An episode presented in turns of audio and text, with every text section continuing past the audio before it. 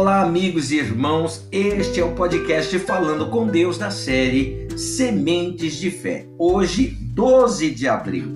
Então Caleb fez calar o povo perante Moisés e disse: Eia, subamos e possuamos a terra, porque certamente prevaleceremos contra ela. Números capítulo 13, verso 30. Aquele povo viu o impossível como se fosse pouco tirado da escravidão, eles viram o mar se abrir e o atravessaram pessoalmente.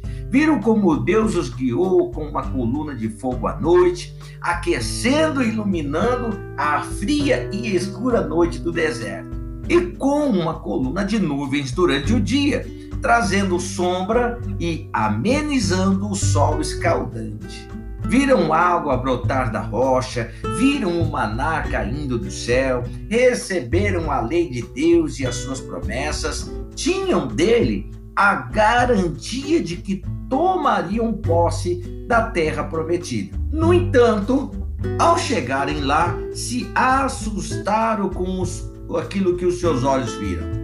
Os habitantes da terra eram aparentemente mais fortes e numerosos acreditaram no que os seus olhos viram e os seus corações sentiram, e não na palavra que Deus lhes falara. Apenas Josué e Caleb viram diferente. Viram com os olhos da fé, viram com os olhos de Deus. Se Deus era com eles, não importava a quantidade de inimigos que teriam de enfrentar. Se Deus era com eles, não importava o tamanho dos problemas. Caleb fez calar a voz da dúvida e levantou a voz da fé, sacudindo aquele povo, dizendo: Eia, acordem, vamos lá, lutemos, certamente prevaleceremos. Prevaleceremos porque Deus é conosco. Prevaleceremos porque não estamos sujeitos às circunstâncias naturais, mas as sobrenaturais. A voz da certeza, meus irmãos, a voz da fé. Então o povo não deu ouvidos, escolheu então seguir o medo, decidiu ser guiado por seus olhos naturais. Resultado: quem duvidou morreu no deserto.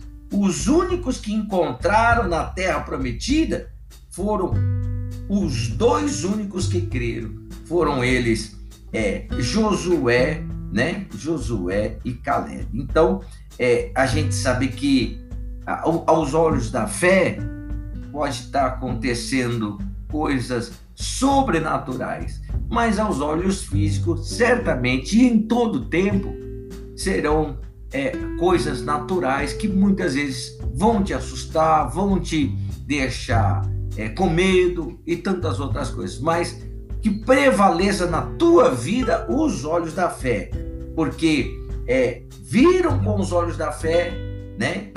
Neste caso, e colheram sim os benefícios da sua fé, da sua própria fé. Então, vamos orar, pedir ao Senhor Deus que nos abençoe neste dia. Pai, te adoro, te louvo, te exalto e agradeço ao Senhor Deus por essa palavra de fé. Eia, acordem.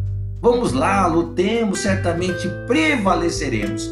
Olha, meu irmão, prevaleça sobre os seus problemas nesse dia.